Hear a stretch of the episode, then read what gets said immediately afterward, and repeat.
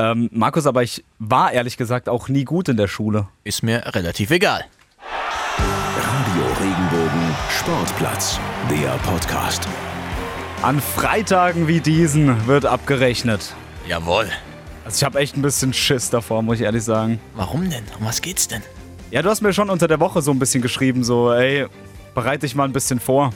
Ja, ja. Mit so gewissen Sachen, aber ja, ich weiß es ehrlich gesagt nicht, was du für mich vorbereitet hast. Wollen wir unseren Hörern nicht erstmal Hallo sagen? Hi! Ja, einen wunderschönen guten Tag und Francesco hat Angst und zwar zu Recht.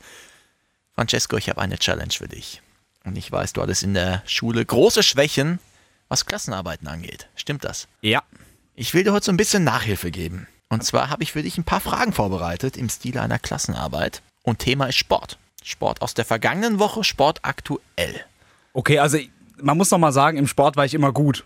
Aber da wurden auch wenig Fragen gestellt. So, du hast gemacht, aber heute werden mal Fragen gestellt und die darfst du beantworten. Ich habe insgesamt sieben Fragen vorbereitet. Du musst davon sechs richtig beantworten. Das heißt, du hast einen Joker frei und einen zweiten Joker kriegst du noch dazu. Solltest du eine Frage nicht mögen oder nicht beantworten können, dann darfst du dir eine andere Frage aussuchen, die ich hier auch vorbereitet habe. Ah, du hast quasi noch eine Ersatzfrage. Ich habe eine Joker-Frage für dich. Alles klar, okay. Verstanden, das Spiel? Ich habe die äh, Challenge verstanden. Wunderbar. Einsatz wie immer 5 Euro geht am Ende in unsere Charity Kinder unterm Regenbogen. Ja, geile Sache. Ja, geile Sache, definitiv. Ich freue mich. Markus, wir haben einiges wieder vor heute. Yes. Machen aber nicht einen großen äh, Bogen darum, würde ich sagen, sondern wir starten direkt. Kommen nicht erst noch die Highlights? Dann kommen die, ja, es kommen tatsächlich jetzt doch erst die Highlights. Wir haben heute für euch wieder jede Menge spannende Themen. Ein Derby, das vielleicht gar keins ist. Oder doch? KSC-Trainer Alois Schwarz hat dazu eine Meinung. Ich glaube, der KSC sieht der Derby eher gegen den VfB Stuttgart oder gegen den SV Waldhof Mannheim. Äh, so ist es so ein Nachbarschaftsduell, wenn man es vielleicht so, runterbrechen darf, weil äh, der Verein SV Sandhausen hat, glaube äh, ich, im Profibereich noch nicht diese Tradition, wie natürlich die anderen Vereine das haben. Dann gab es eine rote Karte für einen Handschlag und dafür wird ein Amateurspieler von den eigenen Mitspielern massiv aufgezogen. Jeder Zweite, der mir die Hand gegeben hat, äh, hat erstmal spaßeshalber gezuckt äh, mit der Hand, nachdem ich ihm die Hand gedrückt hatte und äh, sich beschwert, dass ich bitte nicht so fest drücken solle. Und ein Kämpfer vor dem Herrn, der wohl früher seine eigenen Kinder abgegrätscht hat, Lilian Thuram. Mal zu Hause nicht abgespült, abgegrätscht. Hausaufgaben nicht gemacht? Abgegrätscht. Wir freuen uns auf eine spannende Folge. Die Sportplatz Sportnews. Mit Sascha Baumann. Versöhnliches Ende für die deutsche Herren-Basketball-Nationalmannschaft. Die Truppe rund um den Heidelberger Paul Zipser hat die Spiele in der Platzierungsrunde gegen den Senegal und Kanada für sich entschieden und sich damit Platz 18 gesichert.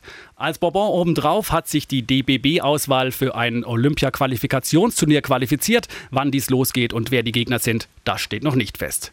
Für die Fußballfans in der Südwestregion steht ein ereignisreiches Derby-Wochenende an. Los geht's heute Abend um 18.30 Uhr mit dem Duell Karlsruher SC gegen SV Sandhausen. Und auch in der ersten Liga steht ein Baden-Duell an. Am Sonntag gastiert der SC Freiburg in der Pre-Zero Arena bei der TSG Hoffenheim. Und auch für die Adler Mannheim geht es wieder zurück in den Liga-Alltag. 140 Tage nach dem Titelgewinn starten die Jungs von Trainer Pavel Groß in die neue DEL-Spielzeit. Der Meister startet mit einem Auswärtsspiel bei den Thomas Sabo Ice Tigers aus Nürnberg. Face-Off ist heute um 19.30 Uhr. Unsere Adler-Reporter-Legende Antti Soramies überträgt natürlich wieder live, entweder auf der Regenbogen 2-App oder bei regenbogen2.de. Dankeschön, Sascha Baumann. Wir sehen uns später noch zum Tippen. Oh, okay. Profi. So, Francesco, bevor wir jetzt auf die ganzen Nachrichten eingehen, Frage 1 für dich. Ja. Klassenarbeit. Bist du bereit? Ja. Es geht um eine Sportart, die war jetzt nicht dabei in den Sportnachrichten, sondern es geht um Handball. Andi Schmid, bekannter Handballspieler, aktiv bei den Rhein-Neckar-Löwen. Du lächelst schon. In der Woche stand der Schweizer allerdings wegen einer anderen Aktion im Mittelpunkt. Nicht wegen Handball, sondern Er hat ein Kinderbuch geschrieben und veröffentlicht. Jetzt darfst du dir einen Jingle geben. richtig. Also erste Frage hast du schon mal richtig gemacht. Ich schaue gerade mal nach. Das Buch heißt nämlich Mein Sprungwurf, das Handballbuch. Hat der Ondi Schmid einfach mal geschrieben. Cool. Coole, Ja. Coole Aktion auf jeden Fall. Ja, ich meine, Lesen für Kinder, immer was Tolles. Und Andi Schmid hat's gemacht. Ist jetzt ein Autor. Cool. Sehr gut. Wunderbar. Erste Frage hast du beantwortet. Du kriegst einen Haken.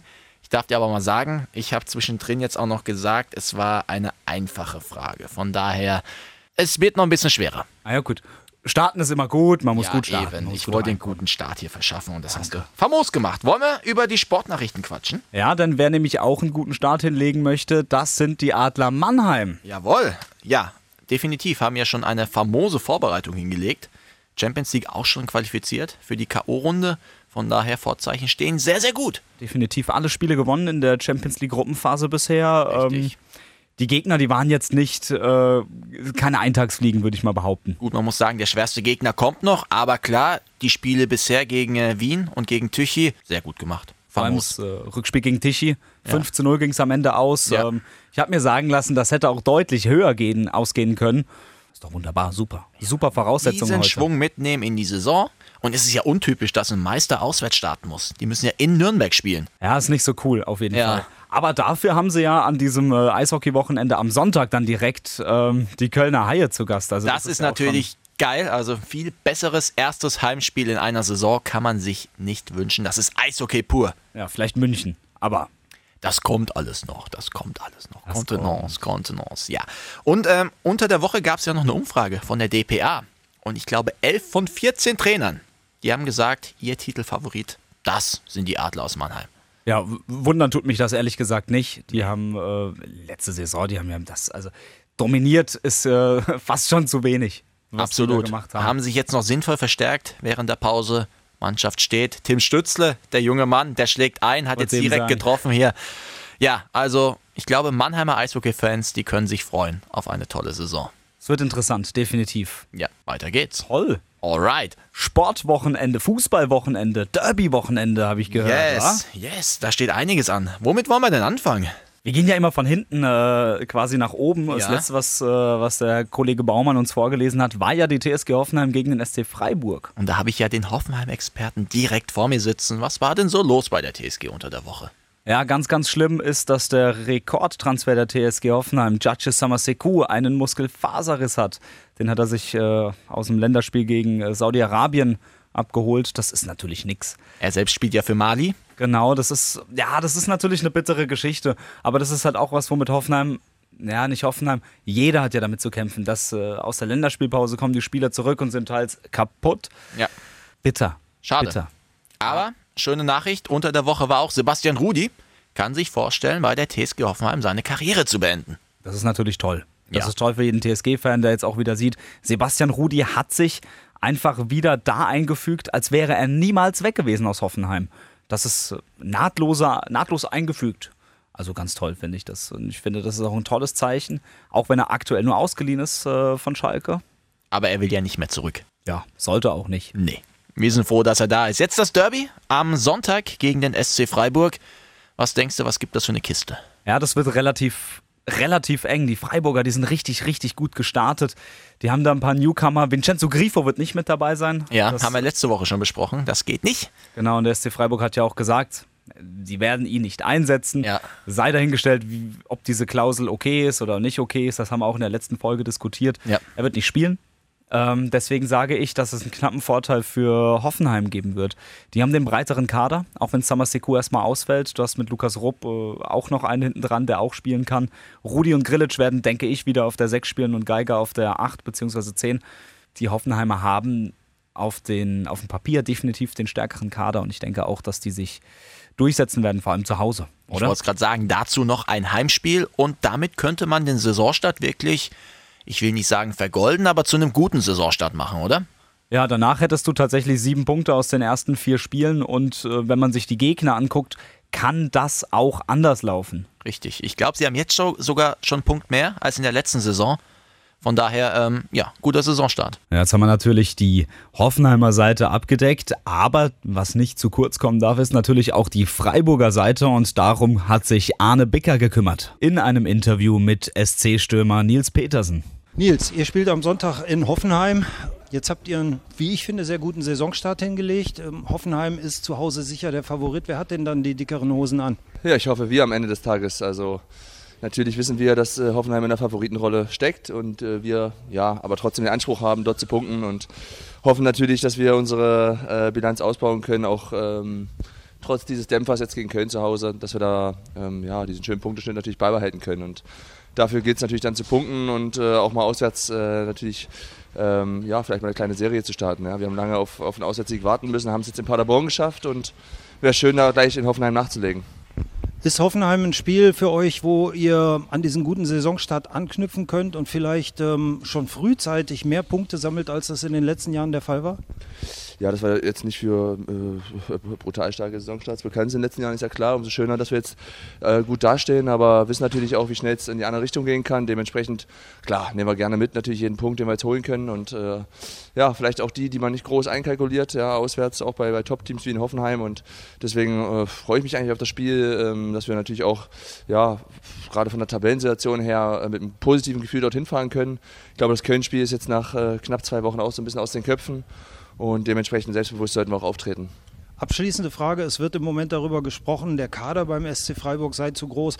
Wie siehst du das als jemand, der Bestandteil davon ist? Ja, natürlich ist ja äh, mathematisch gesehen ist er natürlich groß. Also wir haben natürlich viele Spieler und mehr als in den letzten Jahren. Da kann man sich das ja ganz leicht ausrechnen, dass natürlich dann auch äh, natürlich auch mehr unzufriedene Spieler am Ende dabei sein werden oder mehr Spieler, die es äh, nicht in den Kader schaffen werden. Aber äh, das ist halt äh, Leistungsgesellschaft. Ja, am Ende setzen sich dann 20 immer durch, die in den Kader können und andere äh, beißen den ähm, sauren Apfel und klar, wenn man selber nicht in dieser Rolle stecken. Ähm, und ähm, ja, die, die es dann trifft, die müssen es natürlich dann auch akzeptieren, hinnehmen und es natürlich trotzdem irgendwie diese, diese, vielleicht diese Wut auch so ein bisschen in positive äh, Aggression umzusetzen. Und dann ist die Trainingsqualität höher, dann hat man noch mehr Auswahl als Trainer. Der Konkurrenzkampf belebt das Geschäft, so ist es und es macht uns nur stärker. Und äh, ich glaube, Clemens Hartmann hat es ja richtig gesagt, jetzt zeigt sich, ob wir ein Team sind und äh, da müssen wir jetzt auch zusammen durch und am Ende wird jeder seine Einsätze kriegen. Ich glaube, in so einer langen Saison wird jeder äh, irgendwann gebraucht und darauf äh, gilt es für jeden zu warten. Ja. Springen wir eine Liga tiefer? Yes, zweite Liga. Der SV Sandhausen muss reisen nach Karlsruhe ja. ins Wildparkstadion zur Baustelle. Ist ja wie ganz Karlsruhe, wird nur gebaut dort. Ist Wahnsinn. ja, ja, ja, wenn du in Karlsruhe unterwegs bist, siehst du nur Baustellen.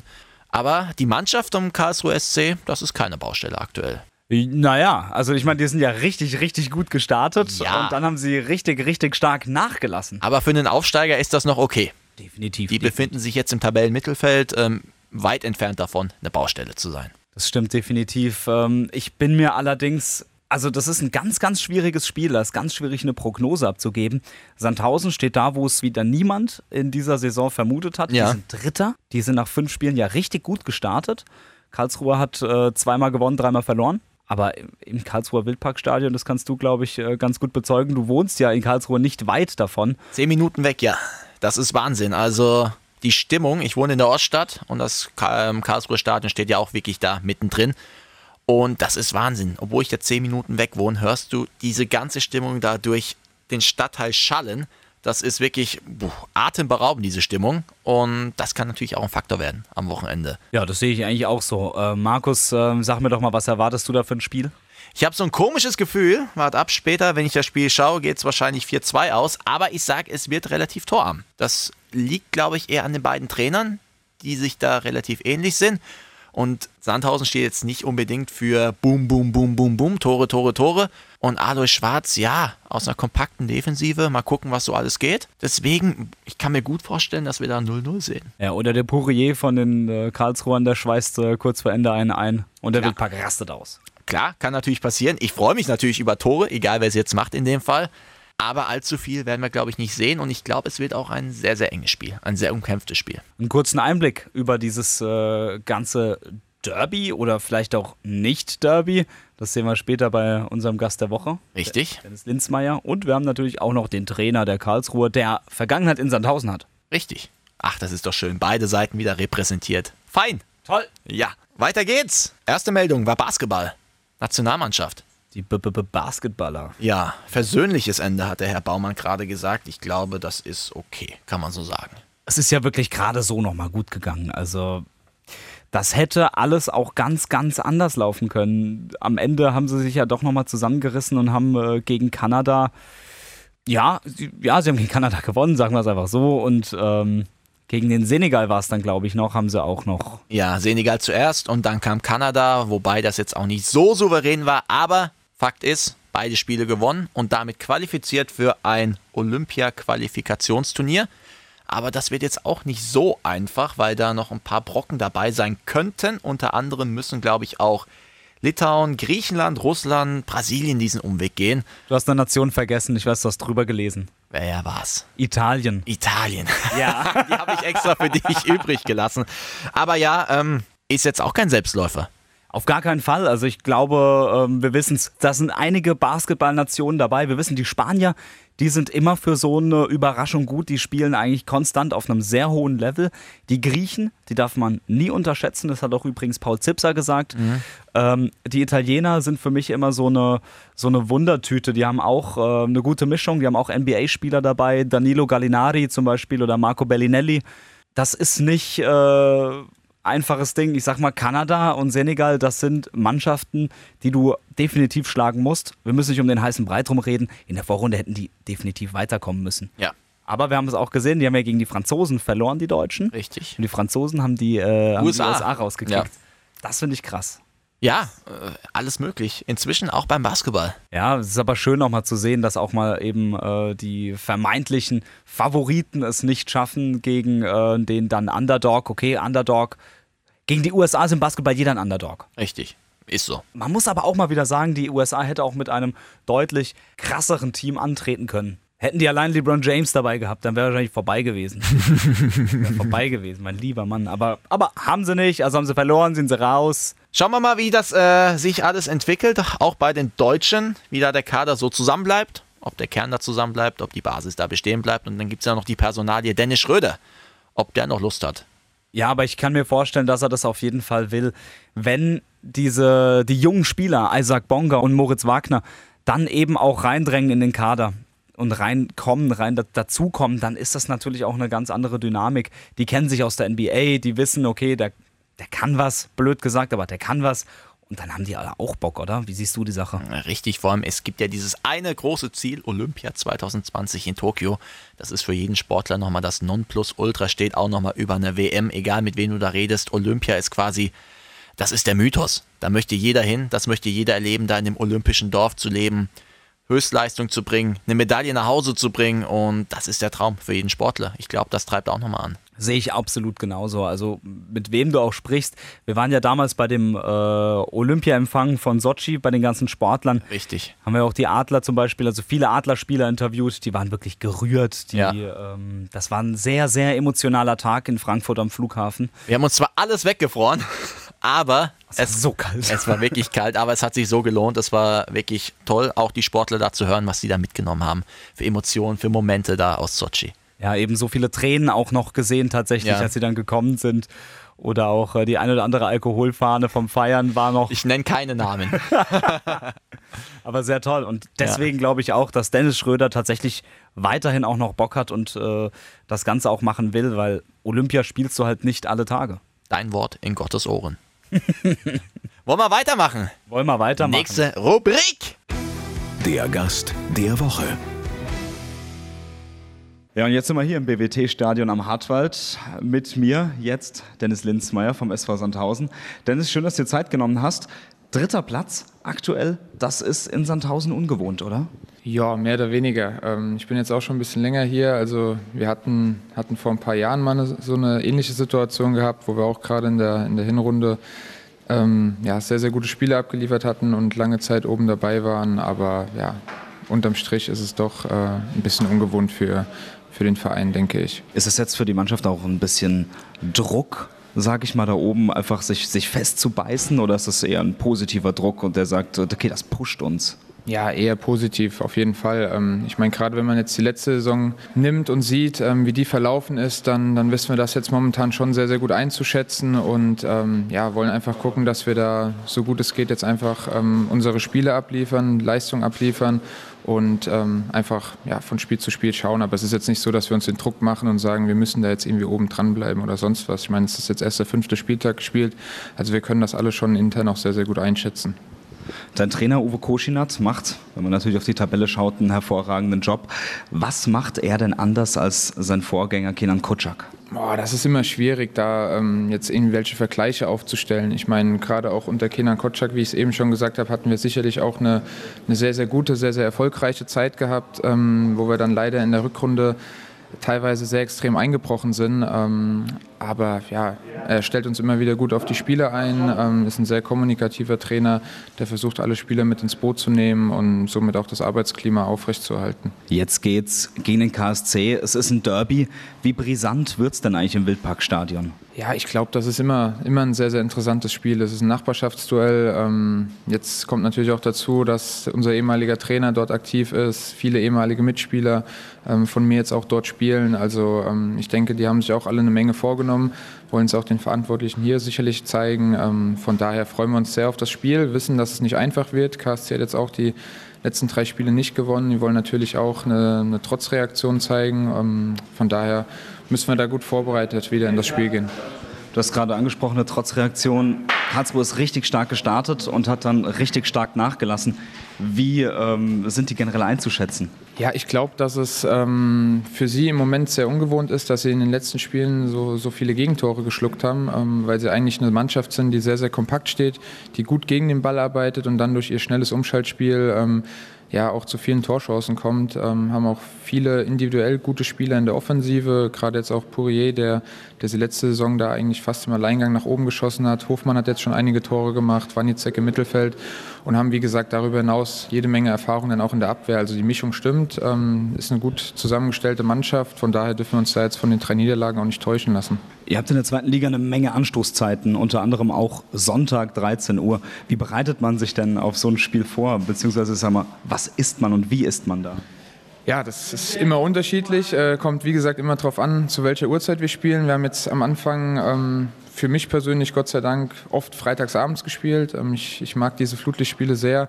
Ähm, ja, da ist eigentlich der, der gewohnte Ablauf so, dass man morgens ganz normal frühstückt, dann nochmal anschwitzt, dann gibt es ein, gibt's ein Mittagessen, dann ist, dann ist Bettruhe und ähm, ja, dann ist es individuell gestaltet, ob man dann so drei, dreieinhalb Stunden vorm Spiel nochmal einen Nudelsnack oder, oder Reis zu sich nimmt oder einfach nur ähm, ein, zwei, ein, zwei Kuchenstückchen, um da einfach den Kohlenhydratspeicher nochmal aufzufüllen vor dem Spiel. Wird im Training unter der Woche darauf Wert gelegt? Also wird das Training, sei jetzt mal dann auf mittags öfter gelegt oder eher auf abends, wenn man abends bzw. mittags spielt? Also die Uhrzeiten jetzt im Training, die variieren jetzt nicht so extrem, aber natürlich die Intensität dann schon. Also das ist schon sehr, sehr gut bedacht ähm, vom Trainerteam, äh, wie, wie dosiert da das Training dann sein muss. Und ähm, ja, ist wie gesagt immer auch entscheidend, äh, ob wir eine sogenannte kurze Woche haben, dass wir Sonntag, Freitag spielen oder eine längere Woche. Ähm, und demnach richtet sich das Ganze dann auch. Eine Frage habe ich noch an dich. 13 Spieler sind jetzt neu gekommen zum SVS, 15 sind gegangen, darunter in letzter Minute noch Philipp Förster. Gefühlt baut er jedes Jahr eine neue Mannschaft auf. Wie schwierig ist denn dieser Prozess, den man da immer mitmachen muss, gefühlt wirklich jedes Jahr? Ja, es ist natürlich nicht ganz einfach, ähm, aber auf der anderen Seite ist es natürlich auch sehr, sehr wichtig für, für Verein und Trainerteam, dann auch Spieler zu wissen, die jetzt auch schon über einen längeren Zeitraum da sind, die gerade in den letzten Jahren eigentlich immer so ein bisschen die Achse auch gebildet haben der Mannschaft, wo dann auch die neuen und jungen Spieler ähm, ja, sich dran hochziehen konnten und alles. Und ähm, von daher glaube ich, dass gerade die Spieler, die hier sind, es den neuen Spielern auch immer sehr, sehr einfach machen, hier anzukommen, schnell anzukommen und wiederum die neuen Spieler sich auch sehr, sehr schnell bei uns integrieren. Also es herrscht immer ein sehr gutes Klima von Anfang an und ähm, das ist auch der Schlüssel. Also ohne die mannschaftliche Geschlossenheit, denke ich, kann auch so ein, so ein Verein wie der SV Sandhausen nicht erfolgreich sein in der zweiten Liga. Alles klar, das war's von uns. Vielen Dank dir. Gerne, Dankeschön. Bitte, bitte. Danke, danke, bitte, bitte, danke. Dann sind wir doch mal gespannt, was das so gibt am Wochenende da. Schönes Lokalduell, Derby. Was ist es denn jetzt eigentlich? Ja, das ähm, ist ehrlich schwierig zu beantworten. Ich meine, beide liegen im Südwesten. Auch nicht so weit auseinander. Auch nicht so weit auseinander. Der Ex-Trainer vom SV Sandhausen, also nicht Kenan Kotschak, sondern Alois Schwarz, Ja. der aktuell Trainer beim KSC ist, der hat dazu auch eine Meinung. Und den haben wir natürlich auch mal gefragt. Er sagte dazu, Erstmal äh, so ein richtiges Derby ist zwar badisch, aber ich glaube, der KSC sieht der Derby eher gegen den VfB Stuttgart oder gegen den SV Waldhof Mannheim. Äh, so ist es so ein Nachbarschaftsduell, wenn man es vielleicht so, so runterbrechen darf, weil äh, der Verein SV Sandhausen hat, glaube äh, ich, im Profibereich noch nicht diese Tradition, wie natürlich die anderen Vereine das haben. Sie haben Tradition im, im Amateurbereich, da haben sie sehr, sehr gute Arbeit gemacht. Und man muss den Hut davor ziehen, jetzt acht Jahre äh, in der zweiten Liga etabliert. Ähm, ja, es ist schon doch darauf was, was Besonderes. Es ist was Besonderes, aber kein Derby. Das habe ich jetzt so rausgehört. Und eine gute Schelle. Ja, also ich glaube, in Sandhausen, ich weiß nicht, wie man das dort sieht. Ist das ein Derby? Ich sag mal, die Sandhausern, die nehmen das auch an, dann zu sagen, das ist ein Derby. Es ist im Südwesten. rein theoretisch Hoffenheim und Freiburg, die liegen auch geografisch ein Stückchen weiter auseinander. Da könntest du jetzt auch natürlich streiten, ist das ein Derby, aber eigentlich ja, es ist ein Derby. Geografisch gesehen. Geografisch gesehen ist das ein Derby zwischen Karlsruhe und äh, Sandhausen. Aber es stimmt natürlich schon, was der Alois Schwarz gesagt hat. Es ist jetzt nicht so, dass es jetzt die große Brisanz des, ähm, der Traditionsvereine Ja. ist, aber Ja. Ähm, ja, da müssen wir auch nicht drüber anfangen, jetzt äh, darüber zu diskutieren, ob ein Derby Tradition braucht oder ob ein Derby auch einfach ein geografisches Derby sein kann. Da kann man, glaube ich, 60 Minuten drüber diskutieren über das Thema. Das heißt, wir machen jetzt weiter. Richtig. Aber du hast noch eine Frage. Stimmt, ich habe noch eine Frage. Sehr gut. Guck mal, ich habe gepennt. Ja, ich pass Du- auf. Ja, es läuft gut bisher bei dir, gell? Ich bin heiß. Du bist heiß, wunderbar. Dann äh, machen wir weiter hier mit der Frage. Und zwar geht's jetzt los. In der letzten Woche haben wir uns ja ausgiebig über den Mannheimer HC unterhalten. Jetzt will ich von dir wissen, wie viele Punkte haben die Hockeydamen und Herren am Wochenende für ihren Verein geholt? Kleiner Tipp, insgesamt waren es vier Spiele. Also das wusste ich mit den vier Spielen. Ja, Ich äh, folge ja den, äh, den Herrschaften und den Damenschaften auch auf Instagram. die Frage ist, weißt du auch, wie viele Punkte die geholt haben? Für den Sieg gibt's drei, ne? Also wie beim Fußball ist das Ganze. Ja. Die Herren haben ein Spiel verloren. Ja, Die Damen haben beide gewonnen. ja. Und bei den Herren gab es am Ende nochmal so einen richtigen Kracher. Das war Da ein gab's Thriller. Da haben so sie ein Spiel gedreht. Stimmt, die haben 3-2 gewonnen. Richtig. Das heißt, wie viele Punkte? Also beim Rechnen kann ich dir jetzt nicht helfen. 3 mal 3 ist 9. Dann drück auf den Knopf. Ja, richtig. Neun Punkte für die Helden vom Neckerblatt, vom Monomer Neckerblatt. Mornem Longer. Super. Mach mal weiter. Will ich gleich noch eine stellen? Soll ich noch eine stellen? Ich guck mal, was ich noch hab. Jetzt bist du aber bist du on fire, gell? Weißt du, wie es ist? Äh, Meine Lehrer wären stolz. Darfst du dir hören zu? Nein. Dann machen wir mal eine einfache Frage jetzt zu dich, ja? Wir haben es ja vorhin schon gesagt, große Umfrage der DPA hat ergeben, dass die Adler Mannheim in diesem Jahr Meisterschaftsfavorit sind. Wer wird denn als ärgster Konkurrent gehandelt? Laut dieser Umfrage, ich sag schon mal, Trainer wurden befragt oder teilweise auch Sportchefs oder Manager. Ja, wir haben ja vorhin schon darüber gesprochen, dass die Kölner Haie natürlich äh, ein tolles Anfangsderby am Anfang ist. Ähm, du fängst jetzt an zu grinsen, weil du denkst, dass ich in deine Falle reinlaufe, aber es ist Nein. natürlich. Au. Oh, es ist gut. Ich hätte fast Mannheim gerade gesagt, Ja. weil du mich so abgelenkt hast, aber es ist München. Richtig, ich glaube, das war relativ einfach, oder? Ja. War ja letztes Jahr auch das Finalduell und wird auch in diesem Jahr wieder ein ganz heißes Duell zwischen den beiden Mannschaften. Das war's jetzt. Mehr Ja. gibt's nicht von mir. Quiz gibt's später noch und wir haben jetzt was anderes für euch. Über diese Sportgeschichte sprach der ganze Südwesten. Ja, wir erleben es ja immer wieder tatsächlich, dass es kuriose Entscheidungen im Fußball gibt, dass es da immer wieder diese Aufreger gibt. Ähm, Spieler werden zu Unrecht vom Platz gestellt und ähm, dann gibt es natürlich Tumulte. Dann regen sich die Leute auf, dann kommen die Zuschauer und schreien rein, das gibt's doch nicht, hast die, kämm da mal die Aare Braue zurück. ja, ähm, und so geht's auch äh, bei dieser Geschichte los, ne, Markus? Ja, nee, eigentlich nicht. Es gab keine Tumulte. Es blieb alles ganz ruhig, weil es war eher so ein Erstaunen über diese Schiedsrichterentscheidung. Und zwar geschehen am Wochenende jetzt bei uns im Brühl auf dem Sportplatz. Och ja. Die zweite Mannschaft hat gespielt. Und ich spiele in der ersten. Ja, standen schon am Spielfeld dran, haben da den Abpfiff abgewartet und ich habe die erste Halbzeit gesehen. War ein ganz normales Spiel, die letzten paar Minuten auch gesehen. Spielstand war auch klar, war 5-2, alles entschieden, war, war ruhig. Ganz normales Spiel in der A-Klasse. Und dann pfeift der Schiedsrichter ab. Wir von der ersten Mannschaft gehen rauf auf den Platz, wollen uns warm machen. Und auf einmal sehen wir so im Hintergrund eine rote Karte. Und die gab es für einen Brühler Spieler. Und warum es die gab, das hören wir doch am besten mal selbst von ihm, oder? Alles klar, dann rufen wir doch einfach mal an. Sehr gut. Hallo? Hallo. Rotsünder?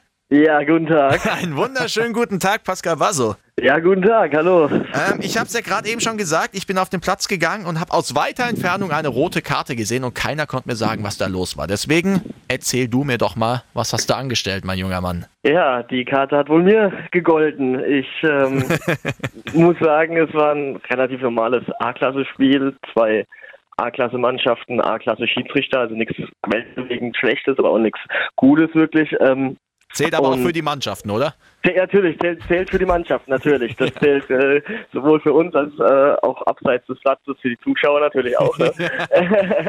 Klassischer Sonntag A-Klasse-Kick.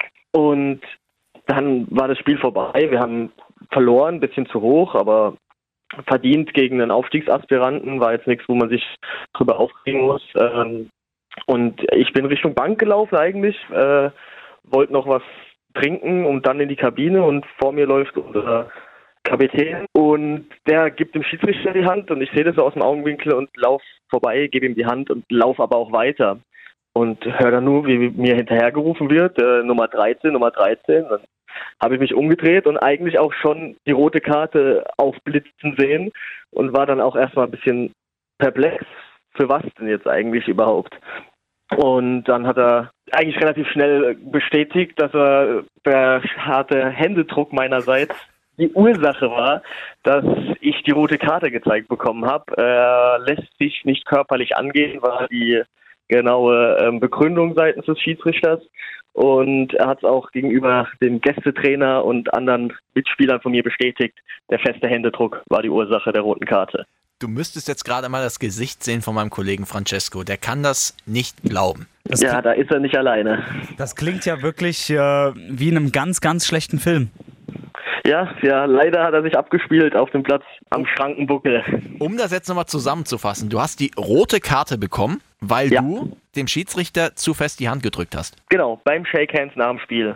Äh, wie fest drückst du denn Hände? Ja, das äh, muss ich mir dann auch im Training danach anhören. Wir haben es auch mehrmals probiert nachzustellen, die Szene. Allerdings ist jetzt keiner meiner Mitspieler wirklich äh, durch meinen Händedruck ernsthaft verletzt worden. ähm, ich kann es mir auch nicht erklären. Was hast du denn so gefühlt? Als du diese rote Karte gesehen hast? Oh, das war eine Mischung aus, äh, also in erster Linie aus Schock und ähm, Verwirrung, weil ich nicht wusste für was. Und als ich dann mitbekommen habe, für was, ähm, musste ich mich eigentlich relativ schnell beherrschen, dass ich nicht äh, drüber lachen muss. Also mittlerweile finde ich es auch ziemlich amüsant, muss ich auch sagen. Es ist auf jeden Fall eine Geschichte, die man äh, noch lange, lange erzählen kann. Absolut. Äh, ich, ich habe dann auch äh, nach dem Spiel nochmal probiert, mit dem Schiedsrichter zu sprechen und ihm nochmal die Hand zu geben. Und Der nach dem Motto, jetzt, oder? jetzt äh, hier bitte kommen, nochmal klar, es war nicht mit Absicht oder was auch immer der da gesehen hat und nein, das wollte er dann leider nicht. Ist denn irgendwas schon vorgefallen bei euch da während des Spiels, du und der Schiedsrichter? Gab es da eine Vorgeschichte? Äh, es gab jetzt keine Vorgeschichte, wo ich jetzt sage, die das so aufgeheizt hat, dass ein Händedruck äh, eine rote Karte berechtigt oder so. Ich äh, bin ein aktiver Spieler, ich rede auch viel auf dem Platz, das muss man natürlich in dem Fall auch zugestehen oder eingestehen, besser gesagt. Aber jetzt äh, nicht, dass da irgendwas so unter der Gürtellinie war, dass man so sehr suchen muss, um eine rote Karte zu zeigen wie ein Händedruck. Also du kannst dir das wirklich nicht erklären, wie sowas passieren Nein. konnte? Nein, definitiv nicht. Wie war denn so die Reaktion der Mannschaft? Du hast es ja schon ein bisschen angekündigt hier. Ähm, du hast es versucht nachzuspielen. Wie, wie lief das? Ja, also so ziemlich jeder, nicht jeder, aber jeder Zweite, der mir die Hand gegeben hat, äh, hat erstmal spaßeshalber gezuckt äh, mit der Hand, nachdem ich ihm die Hand gedrückt hatte und äh, sich beschwert, dass ich bitte nicht so festdrücken solle. Ähm, ich wurde dann auch mehrmals gefragt, ob ich noch irgendwas gesagt hätte oder sonst irgendwas, aber da muss ich auch sagen, habe ich nicht. Ich bin wirklich im Vorbeilaufen, habe ich ihm die Hand gegeben. Naja, natürlich was anderes, wenn ich jetzt vor ihm gestanden wäre und hätte ihn böse angeguckt und äh, wirklich, keine Ahnung, aufgehört, die Hand zu schütteln, fünf Minuten lang. Dass man sich dann irgendwie angegriffen fühlt, verstehe ich. Ähm, aber sonst, ja, die haben mich mehrmals gefragt, äh, ob ich wirklich nicht extra fest gedrückt habe oder äh, noch doch nicht noch irgendwas gesagt habe, äh, heimlich so. Aber muss ich verneinen, nee, es war wirklich nur ein Händedruck. Wahnsinn, also sowas habe ich noch nie gehört. Gab es denn schon irgendeine Rückmeldung vom Verband? Weil wenn die das jetzt lesen im Spielbericht, ich stelle mir das jetzt gerade vor, dann Sonderbericht ist eine rote Karte und die da drin sehen, ja, rote Karte, weil Händedruck zu fest. Gab es da schon irgendwas? Also ich glaube, das ist auch schwer zu glauben für den Verband, oder? Ja, ich bin auch sehr gespannt, wie der Verband da reagiert. Ähm, ich selbst habe noch keine Informationen. Wir hatten am Dienstag mal drüber gesprochen im Training, ähm, dass es wohl noch ein paar Tage dauern wird. Äh, muss man leider noch abwarten. Ich bin, ich bin gespannt. Ich glaube, wir auch. Pascal, das soll es gewesen sein.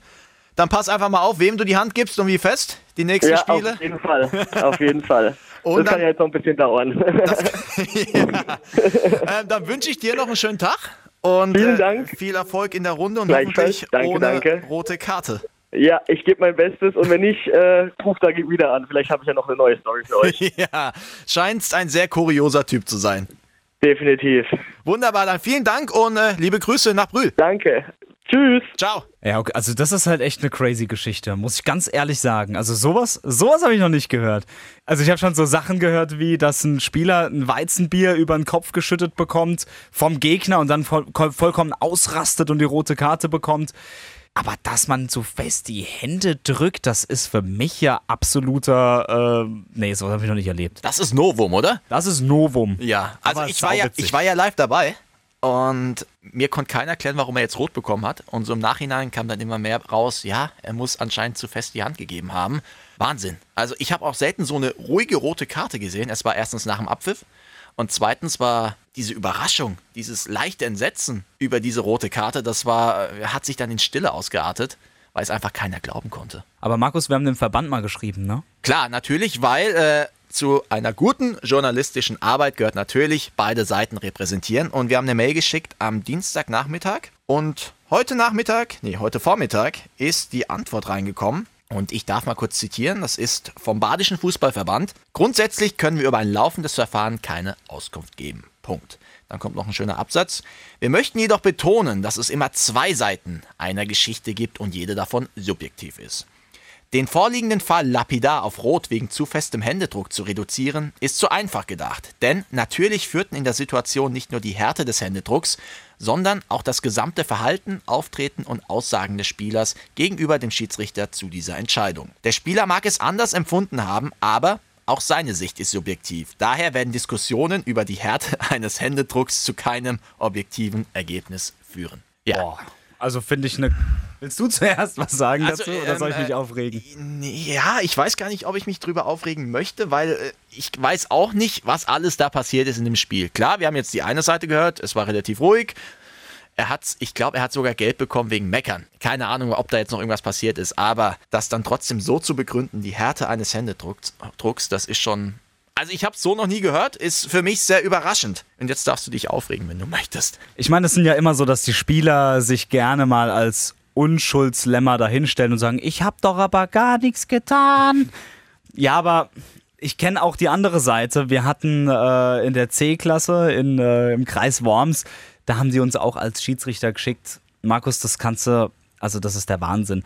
Ähm, ich versuche es freundlich auszudrücken. Die Schiedsrichter, die waren sehr alt und haben sich wirklich nicht viel bewegt. Und natürlich siehst du aus dem Mittelkreis nicht, ob es abseits ist. Ja. Also wer soll das denn sehen, wenn das Linienrichter in der Bundesliga auch falsch machen, dann können das eben, sage ich jetzt mal lapidar gesagt, 70-jährige Leute aus dem Mittelkreis nicht sehen. Und dass sich dann die Spieler aufregen, auch verständlich. Wie sie sich aber aufregen, das ist natürlich eine ganz andere Geschichte.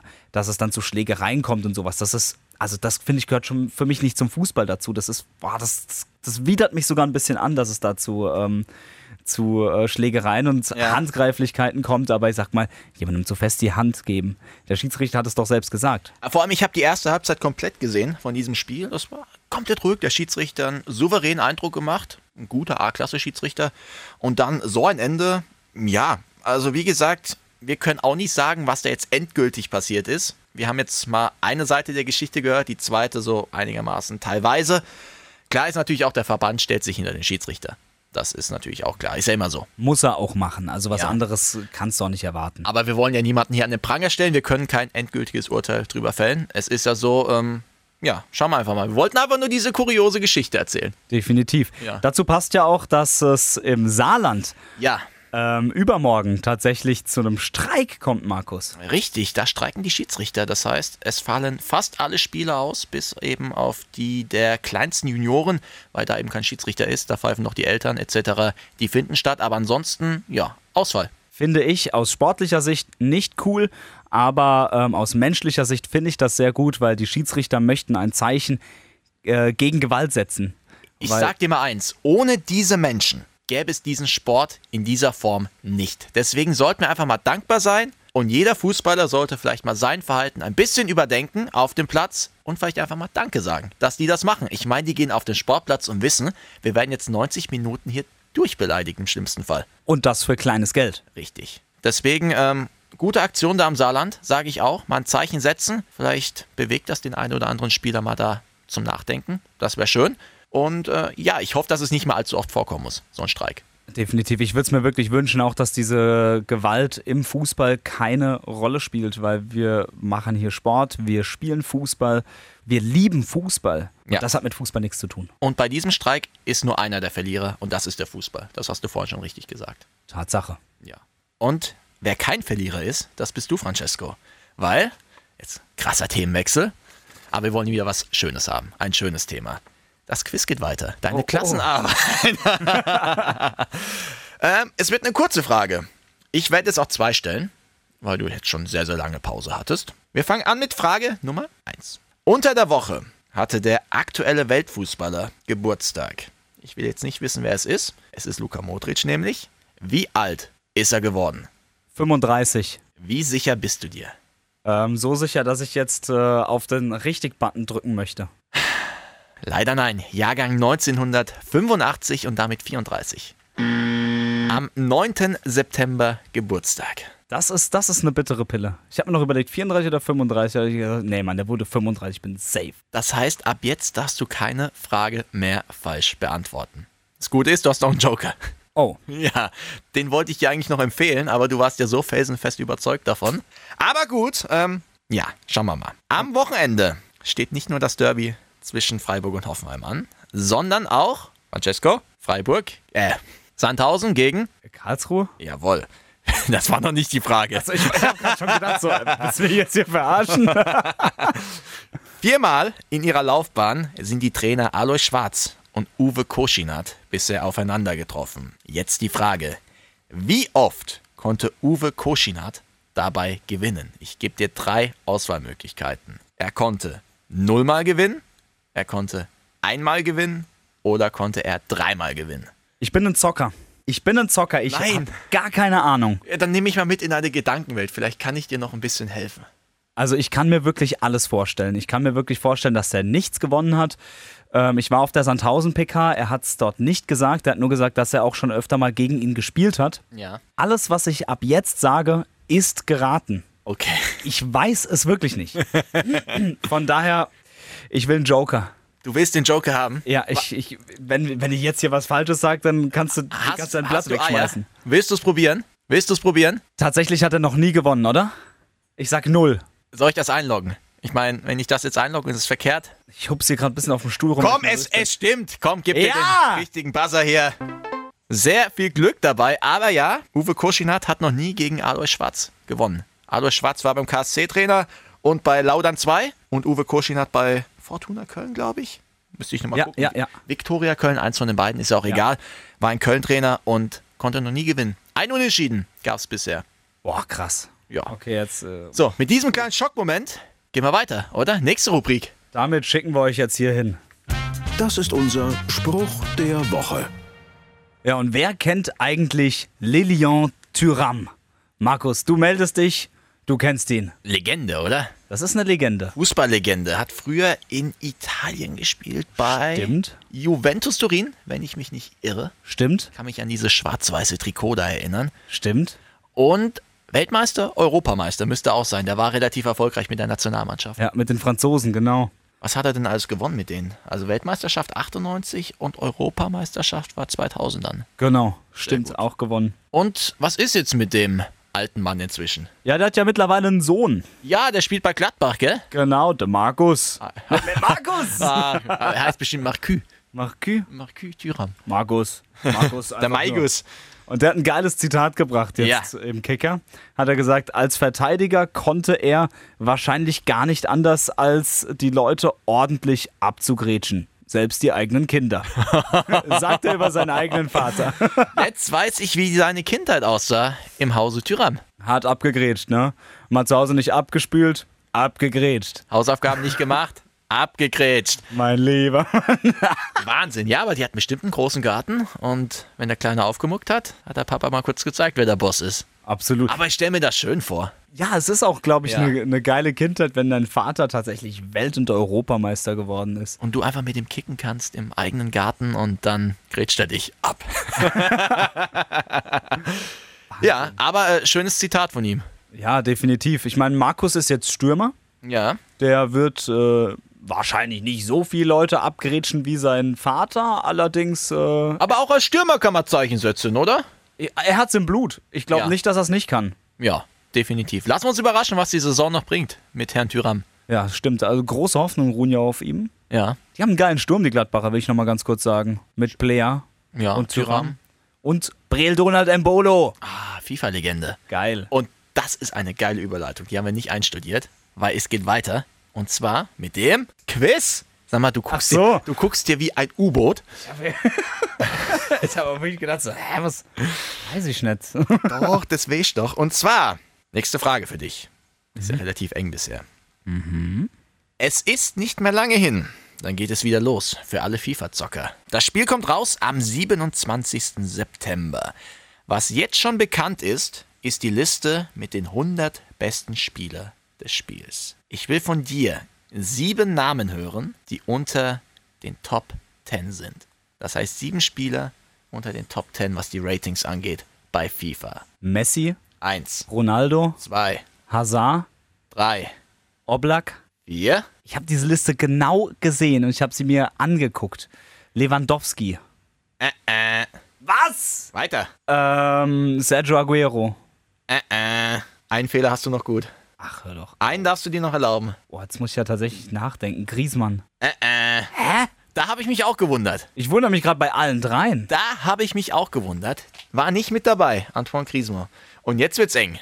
Jetzt wird's eng. Ich gebe dir mal einen Tipp. Über den einen haben wir heute schon gesprochen. Also jetzt mal hier riesige Augen. Über einen haben wir schon gesprochen. Markus Thüram. Äh, äh. Müssen wir nicht sagen, dass es Lilian Thüram ist. Nein. Als Legende. Nein. Hä, eben. Überleg mal, ich habe dir schon eine Frage gestellt. Du hast mir schon eine Frage gestellt. Ja. Also mein Gehirn ist ja echt nicht so klein, aber das habe ich jetzt alles nicht mehr auf dem Schirm gerade. Willst du den Joker ziehen? Darf ich den jetzt noch nachträglich ziehen? Ja, ich erlaub's dir. Oh, das wäre cool. ja. Ja, Okay. Weil das war ein Debakel. das war wirklich ein Debakel. Wir haben Messi, wir haben Ronaldo, wir haben Neymar, wir haben Hazard, wir haben De Bruyne. Wir haben Oblak, Van Dijk, Salah, Modric Ach, hör doch. und Marc-André Testegen. Ein Deutscher hat's geschafft unter die Top 10. Francesco enttäuschend, Ja, das ist wirklich enttäuschend. aber macht nichts, noch bist du drin. Ist es. Ja. wir machen weiter, oder? Das aber, ich habe doch jetzt noch den Joker gezogen. Das heißt, ich Ach krieg so. doch jetzt eine Ersatzfrage. Stimmt, du kriegst jetzt die Ersatzfrage, ja. Was hättest du denn gerne? Was aus dem oberen Bereich oder aus dem unteren Bereich? Gib mir was Schweres. Okay, in der letzten Woche hatten wir Deutschlands Darts-Profi Nummer 1 Max Hopp bei uns zu Gast. Der war Gast der Woche. Vergangenes Wochenende gastierte die PDC zum Euro- European Darts Matchplay in Mannheim. Und jetzt die Frage, wie weit hat es Max Hopp in dem Turnier geschafft? Bis ins Halbfinale. Bist du dir sicher? Ja, ich bin mir sehr sicher. Ganz sicher. Ja. Das ist leider falsch. Damit? Er ist in Runde 1 ausgeschieden. Runde 1! Ja, und zwar gegen William O'Connor aus Irland. Weltranglistenplatz 42. Gewonnen hat das Turnier Joe Cullen im Finale gegen Michael van Gerwen. Also, ich zahle mal wieder Geld. Ja, Francesco, ich wollte dir helfen, aber es hat nicht sollen sein. Ah! Und weiter geht's. Achtung! Auf die Plätze, fertig, los! Das große Radio Regenbogen Sportplatz Sportwochenende. Und da steht er wieder und er weiß nicht, was er machen soll. Sascha Baumann Hallo. aus Karlsruhe angereist. Extra, um heute hier zu sein, ja. Premiere. Premiere. Wir freuen uns, dass du da bist. Wenn ich jetzt doch wüsste, für was Premiere wäre es auch cool, ja. Erst hast du die Nachrichten gelesen und jetzt darfst du tippen mit uns. Ah, okay. Und da wir wissen, dass du gleich den Verkehr machen musst für Regenbogen 2, wollen wir gleich mal loslegen hier, oder? Okay. Ja, und zwar fangen wir an. Eishockey. Deutsche Eishockeyliga startet wieder. Francesco, die Adler starten gegen Nürnberg. Ja, endlich startet der Meister wieder in die, ähm, in die Liga. Endlich geht die, generell die Eishockey-Liga wieder los. Ja, ich hab Bock. Das ja total. Ich finde es geil, was da in der SAP-Arena alles los ist. Aber heute geht es nicht in der SAP-Arena los, sondern in Nürnberg. Ähm, wird ein interessantes Ding, denke ich. Wie startet der deutsche Eishockeymeister in die Saison? Und das wird uns jetzt Sascha Baumann verraten. Dein Tipp. Ja, ich gehe davon aus, dass sie auswärts 3-1 gewinnen. Also 1-3 Adler. Francesco Romano. 1-5 Adler. Ich sage 1 zu 4 für die Adler. Es ist nur eine Frage, wie hoch sie gewinnen. Sind wir doch alle sehr positiv gestimmt. Antisoramis, bisschen Druck für dich. Dann für dich quasi ein Heimspiel. Heute Karlsruhe SC gegen den SV Sandhausen. Okay, trotzdem, dass der KSC schlecht gespielt hat, die letzten zwei Spiele, das gewinnt er. Das gewinnt der Das KSC. gewinnt er 3 zu 1. 3-1. Ich habe vorhin gesagt, es wird relativ torarm, das Spiel. Und dann kommst du direkt, sagst 3-1. Ja. Einer von, Geballte, geballte Kompetenz. einer, einer von uns hat Ahnung. Ich sage, es gibt ein 0-0. Oh, wie du es schon angekündigt hast. Ja, ich bleibe natürlich auch dabei. Ich glaube, dass der Wildpark tatsächlich in der 90. Minute plus 3 komplett eskalieren wird. 1 zu 0 gewinnt und Pourier schießt das Tor. Das heißt, wir haben eine neue Baustelle in Karlsruhe. Wahrscheinlich Ja, wird's abgerissen. Der danach. Wildpark.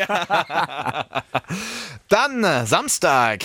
Der Waldhof gegen die Würzburger Kickers. Oh je, Mini. Keine Ahnung, aber ich habe äh, gehört, äh, drei, mehrere Spiele ungeschlagen, Waldhof. Seit fast 30 Spielen, ja. Dann packen sie das auch. Ähm, 1-0. 1-0. Ja, ohne Soleimani wird's schwer. Wer macht da die Tore, Francesco? Koffi, natürlich. Macht er endlich mal eins. Der Koffi, der, der, bei dem platzt jetzt der Knoten, der muss jetzt von vornherein spielen, der macht das. Der 3 zu 0 Waldhof. Zweimal Koffi, sag ich ganz ehrlich. Ähm, ich bin heute im Unentschieden-Modus. 1-1. Och ja. Und jetzt haben wir dein Fachgebiet. Wir haben letzte Woche damit angefangen und wir sind Football. gut damit gefahren. Nein, es ist Hockey. Feldhockey. Okay, oh ja, ja, ja, Ja. klar. Ja. Ähm, der Mannheimer Hockeyclub, die Damen, sind wieder aktiv und wieder ein Heimspiel gegen den Münchner SC. Letzte Woche hat der Trainer bei uns gesagt, das Spiel geht 2-1 aus, also das in der letzten Woche und er hat richtig gelegen. Diese Woche haben wir nicht befragt, das ist vielleicht dumm, aber jetzt haben wir Sascha Baumann hier. Wie geht's aus? 2-1. Gut, ähm, ich sag 2-0 und Francesco. Das ist echt schwierig, aber ähm, ich glaube an die Mädels. Ich Ja. glaube da ehrlich dran. Niklas, wenn du zuhörst, wir glauben an dich. Wir glauben auch an dich, Niklas. Ja, richtig. Ähm, enges Ding, 4 zu 3. Das hast du letzte Woche auch getippt. Äh, übrigens, ich habe danach eine Nachricht von ihm bekommen äh, mit dem Zitat 4-3, ihr spinnt doch. Echt Ja. jetzt? Ach jo. Ja, Ja. also äh, relativ humoristisch gemeint natürlich. Also Also immer wenn wir dieses, Ja. äh, immer wenn wir die Damenhockey-Mannschaft tippen, sage ich jetzt ab jetzt immer 4 zu 3 für. Mannheim. Irgendwann treffen die's. irgendwann, irgendwann passiert's. und last but not least, das Duell Francesco Romano gegen Arne Bicker oder Hoffenheim gegen den SC Freiburg. Du guckst mich an, du willst von mir zuerst wissen, was Ja, passiert. weil du bist der Experte. Ähm, ich kann mich noch ans äh, Spiel im Schwarzwaldstadion erinnern in der vergangenen Saison. Da ging es richtig heiß her. 4 zu 2 hat Hoffenheim da gewonnen. Hartes Stück Arbeit war das. Ich glaube, jetzt fallen auch Tore. Ähm, allerdings nicht so viele wie da. Es ist nicht mehr dieser Offensiv-Power-Fußball von Nagelsmann, sondern es ist eher dieses defensivere, dieses taktischere von Alfred Schreuder. Ähm, das wird ein ganz, ganz knappes 2 zu 0 werden. Ähm, ich weiß, es gibt knappere Sachen, man kann knappere Sachen als 2 zu 0 sagen, aber ich sage, dieses 2-0 fällt erst in der Nachspielzeit. Das wird ein ganz, ganz harter Kampf. Das notiere ich mir jetzt. Ich sag 2-1 und Sascha Baumann last but not least. Ich verlasse mich mal auf den Experten 2-0. 2-0. Wunderbar. Mein Herz. So, und du darfst jetzt weiter Verkehr machen. Ja, danke. Dann Also. bedanken wir uns bei dir für deine tolle Stimme. Jederzeit für deine Zeit. ja. ja, dann entführen wir dich mal wieder aus Karlsruhe. Ähm, einen imaginären Applaus. Nein, komm, wir klatschen. Sascha Baumann. Sascha, danke dir. Danke dir. Und da ist die Tür. ja, Francesco, wir müssen noch auflösen, was wir in der letzten Woche hatten mit den Tipps. Schieß mal los. Ja, ich habe halt schon wieder verloren. Ich habe acht Punkte geholt. Aber das war ein hochklassiges Duell, muss man jetzt mal sagen. Wir hatten Es waren richtige Tipps. zwischen Platz 3 und zwischen Platz 1 war tatsächlich, waren zwei Punkte, ja. Ich mit acht, Stefan mit neun und ähm, Markus hat schon wieder gewonnen. Herzlichen Glückwunsch. Die toll, Serie geht weiter, ja. Toll, toll, toll. Es wird langweilig, gell? Nächste Woche gewinnst du, deswegen habe ich heute auch so getippt. Ach ja, du hast getippt, dass ich gewinne. Ja, ja, ja. ja. Nein, ich bin gespannt. Äh, ist natürlich auch eine Menge Glück dabei. Definitiv immer. Ich meine, wenn wir anfangen mit Basketball und mit Hockey zu tippen, Ja. das kannst du natürlich nicht treffen. Aber Fußball, und das haben wir sehr gut gemacht. Denke ich auch. Äh, mehr gibt's jetzt nicht von meiner Seite. Francesco, die Challenge hast du ja bekanntermaßen nicht bestanden. War klar. Ja, aber du hast ja schon angekündigt, gerade bei mir in einem kleinen Privatgespräch, nächste Woche gibt es Rache. Nächste Woche gibt es wirklich die Rache. Ich fand diese Art von Challenge sehr, sehr, sehr, sehr cool. Es hat sehr viel Spaß gemacht und ich glaube, wir machen eine Klassenarbeit umgedreht. Oh, Dann das bin heißt, ich der Lehrer. ab jetzt jede Internetseite checken, jede Gazette lesen und so weiter und so weiter. Nicht jede Internetseite, Markus. Okay, Entschuldigung. äh, ja, ich äh, klicke hier mal aufs Kreuz. Ähm, ja, ansonsten, wir können noch Werbung machen für uns. Wir können die besch- Werbetrommel rühren. So bescheiden wie wir sind, wenn überhaupt noch jemand zuhört bis jetzt. Aber bestimmt. Wir sind vertreten auf Instagram, RR Sportplatz, Facebook, Radio Regenbogen Sportplatz, online auf. regenbogen.de und regenbogen2.de. Und ansonsten haben wir, glaube ich, nichts, oder? Ja, also wir, ihr könnt uns noch hören. Ach Markus, so, jetzt ja. mal, was, spiel nochmal umgedreht, jetzt zeige ich mit dem Finger auf dich. Achtung. Ja. Markus, wo können wir uns hören? Auf, Spotify, auf, iTunes, auf YouTube, und regenbogen2.de. Wahnsinn. Oh, das Cool. Sich, ja, das ist schön. Das ist schön. Also, wir würden uns freuen, wenn ihr wieder einschaltet und wenn ihr jetzt eingeschaltet habt. Wenn ihr irgendwas habt, irgendwas Lustiges, irgendeine geile Story, die bei euch passiert ist. Muss nicht in Monnem sein, kann auch gerne mal in Freiburg sein, kann gerne in Karlsruhe sein. Wir nehmen alles. Wir freuen uns darüber. Deswegen schreibt uns gerne über Instagram, über Facebook und wir sind sehr dankbar, wenn ihr uns schreibt. So sieht's aus. Und dann entlassen wir euch in ein tolles Sportwochenende, was jetzt wieder ansteht mit vielen Derbys, mit viel Rambazamba. Viel Spaß! Liken, bewerten, weiterempfehlen. Radio Regenbogen Sportplatz, der Podcast. Geil. Wenn dir der Podcast gefallen hat, bewerte ihn bitte auf iTunes und schreib vielleicht einen Kommentar. Das hilft uns sichtbarer zu sein und den Podcast bekannter zu machen. Dankeschön.